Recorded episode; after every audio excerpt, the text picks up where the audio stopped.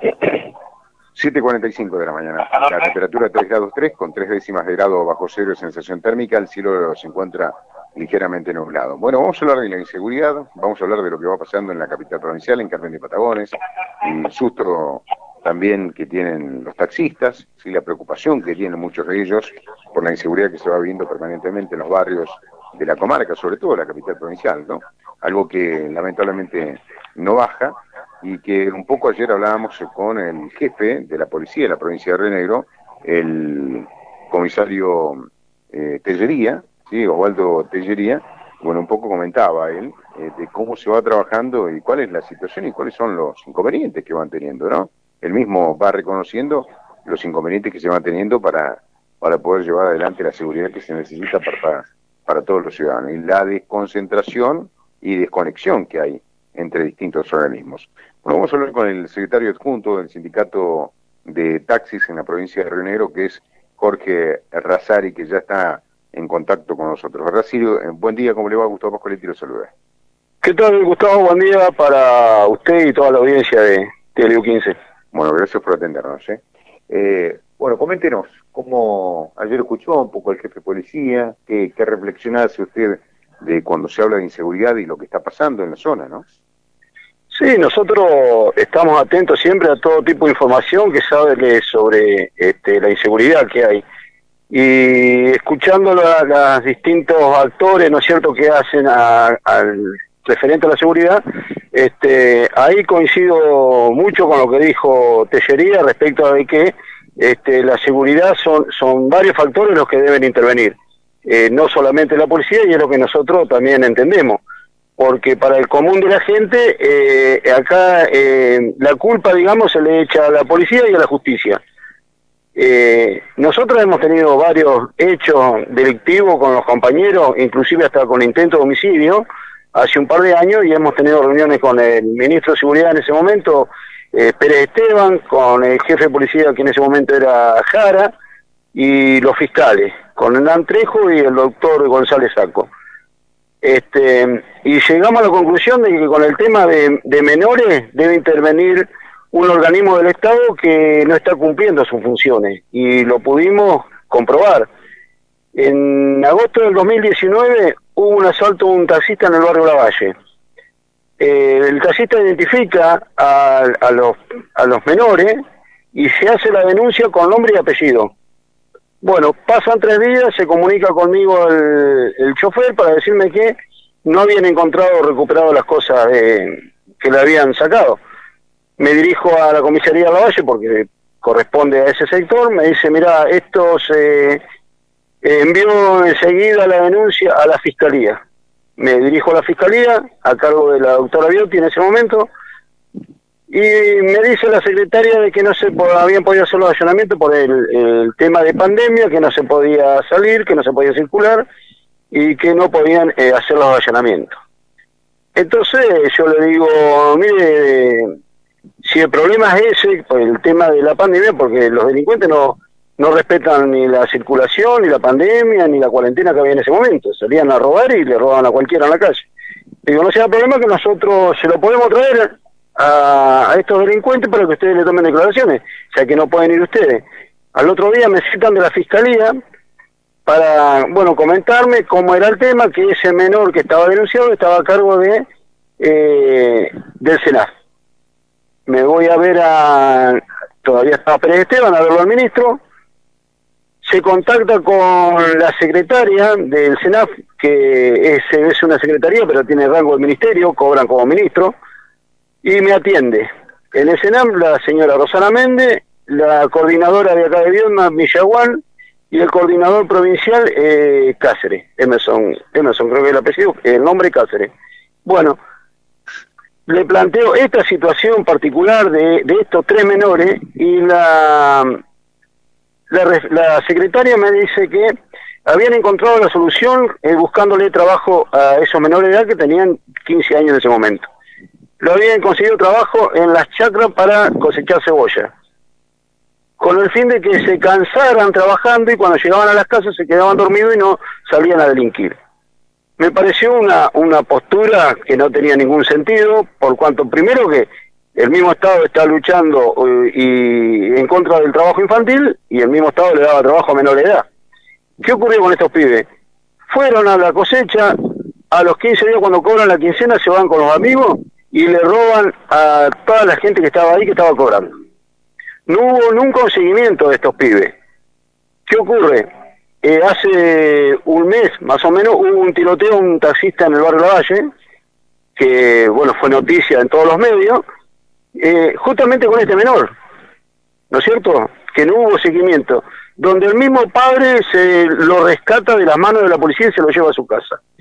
Eh, justamente el lunes tuvimos una reunión con el doctor González Saco, con otro taxista más, raíz de, de, le llegaron a entrar a la casa al taxista y la policía lo agarra dentro de la casa y resulta que eh, la fiscal de turno eh, lo libera por este no había intento de fuga, de que se fugara de acá de Vietnam, por eso lo libera. Lo meten preso a las 10 de la mañana, a las 3 de la tarde lo suelta, a las 4 de la tarde estaba nuevamente con el hermano en la casa que había querido asaltar a la mañana. Por eso tuvimos la reunión con el fiscal González Saco, y cuál fue la sorpresa de que nos explica el fiscal que estos menores a raíz de tantos hechos, a partir de los 16 años ya se los imputan las causas, y están condenados. Hay dos menores que están condenados, uno de ellos es el que tiroteó al taxista y el que le dieron trabajo en la cebolla, y quedan a cargo del Senado hasta que cumplan los 18 años el año que viene, cuando ya tienen, eh, ya tienen la condena, cuando cumplen los 18 años tienen que ir presos. No ahora porque la ley dice que los menores de edad no pueden estar presos. ¿Qué ocurre? Eh, vemos que siguen en libertad, delinquiendo, porque están asaltando por todos lados, y el organismo que está a cargo no cumple ninguna función con esta, con esta gente. Entonces lo que nosotros venimos a, pedir, a ver eh, cuál es el, a dónde tenemos que acudir, ¿no es cierto?, para que no ocurra una desgracia, porque eh, hay choferes y eh, taxistas, unos cuantos que ya eh, y se ha hecho justicia por manos propias y no es el, camino a seguir. Entonces, eh, tocamos todos los puntos que hay que tocar. Ministro de Justicia, jefe de policía, fiscales, el SENAF y resulta que el organismo que está a cargo de, la delincuencia juvenil de los menores no está cumpliendo con su rol. Entonces, eh, lo único que acudimos es a los medios únicamente para que ya que tienen la posibilidad de entrevistar o hacer una nota a la gobernadora, plantearle esta situación porque hay gente en un organismo que no cumple con sus funciones y tenemos todo un... no solamente la misma, eh, los compañeros nuestros de toda la provincia tenemos la misma problemática, asalto a los taxistas y a toda la población, ¿no es cierto? Pero la actividad nuestra es la que más dispuesta está a estos, a estos delincuentes. Entonces, hasta ahora no hay ninguna respuesta del gobierno.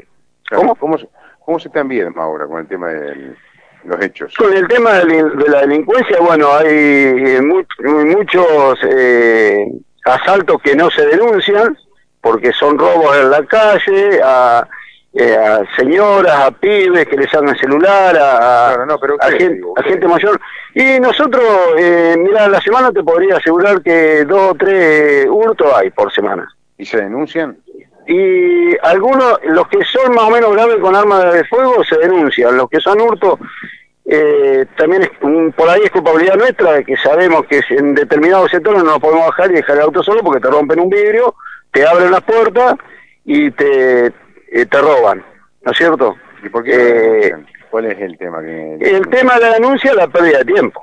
La pérdida de tiempo y vemos que no se recupera nada, no hay si bien se investiga, cuando eh, llega al, a la justicia, eh, ya te comento, al ser menor queda liberado y este y de ahí no no, no sigue más ninguna investigación. Entonces, eh, nosotros los choferes, los que estamos en entidad, bueno, te roban la radio, te roban el reloj, bueno, tratamos de recuperarla, de pagársela al dueño del auto y, y seguir con, con la actividad porque, ya te digo, estar parado... Eh, no te sirve porque hoy el chofer, el chofer que está parado no tiene ninguna ganancia, estamos a porcentaje diario. Ahora, eh, usted me dice, le roban algunos elementos del taxi, sí o sí se lo tienen que pagar ustedes al, al propietario. Sí, en la mayoría de los casos sí, porque cuando eh, cuando son eh, robo, eh, digamos, de culpabilidad del chofer por descuido, yo no puedo ir a, a un barrio y bajarme y, estar 15, 20 minutos en un lugar sabiendo que está el, vehículo está puesto al robo, ¿no es cierto? Eh, eso ocurre siempre. Y en otros casos no, bueno, el, dueño del auto dice, pero ¿qué, qué ocurre también? Esto, eh, le roban la radio a un taxista y quien se la compra a otro taxista. Te roban el reloj porque a quién le sirve. A un taxista nomás le sirve.